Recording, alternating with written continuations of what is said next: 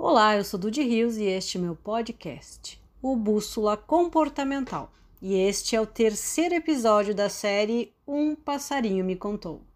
E sabe que ele é muito observador e sempre conta uma história que também pode ter tudo a ver com a sua vida. Então, um passarinho me contou. Que confusão a tal comunicação. Olha o passarinho que gosta de contar histórias trazendo mais uma. Estava ele na janela de um edifício e viu um casal. Esse casal estava indo muito bem, conversavam muito, mas tinham um assunto que não conseguiam resolver. Ele dizia: Você não me dá mais atenção, está distante, não me ama mais? Ela dizia: Você me cobra cada vez mais atenção. Não entende que sua cobrança me sufoca. Pensa que sou um objeto à tua disposição. Conversa vai, conversa vem e acabam no mesmo ponto. Ele com medo e ela desmotivada. A relação ficava cada vez mais complicada, mesmo existindo diálogo. Ele dizia: Ficar comigo você não quer, prefere sair com as amigas, para isso está disposta. Ela dizia: Preciso respirar um pouco, não aguento mais cobrança. Por que será que muitas vezes as pessoas não se entendem mesmo conversando.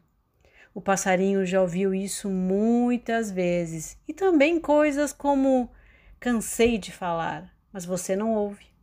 Já falei mil vezes, mas não adianta, você não escuta.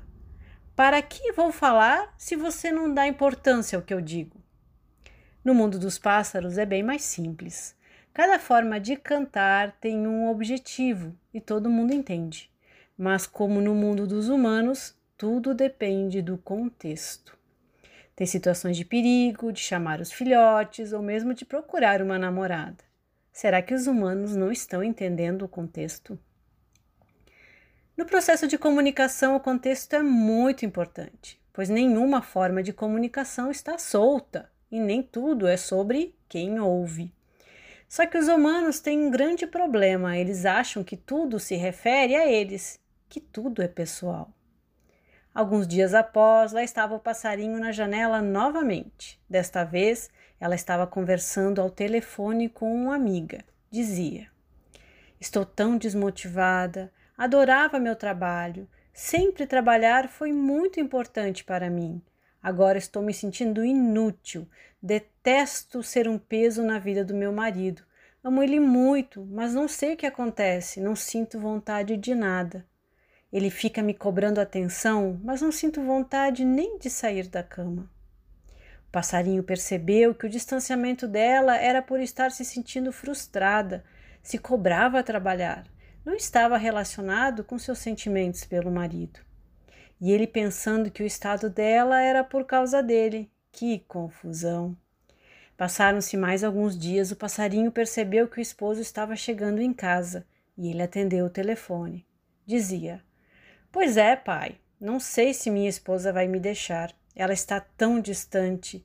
Penso que não tenho sorte no amor. Não é a primeira vez que isso acontece. Com certeza não me ama mais.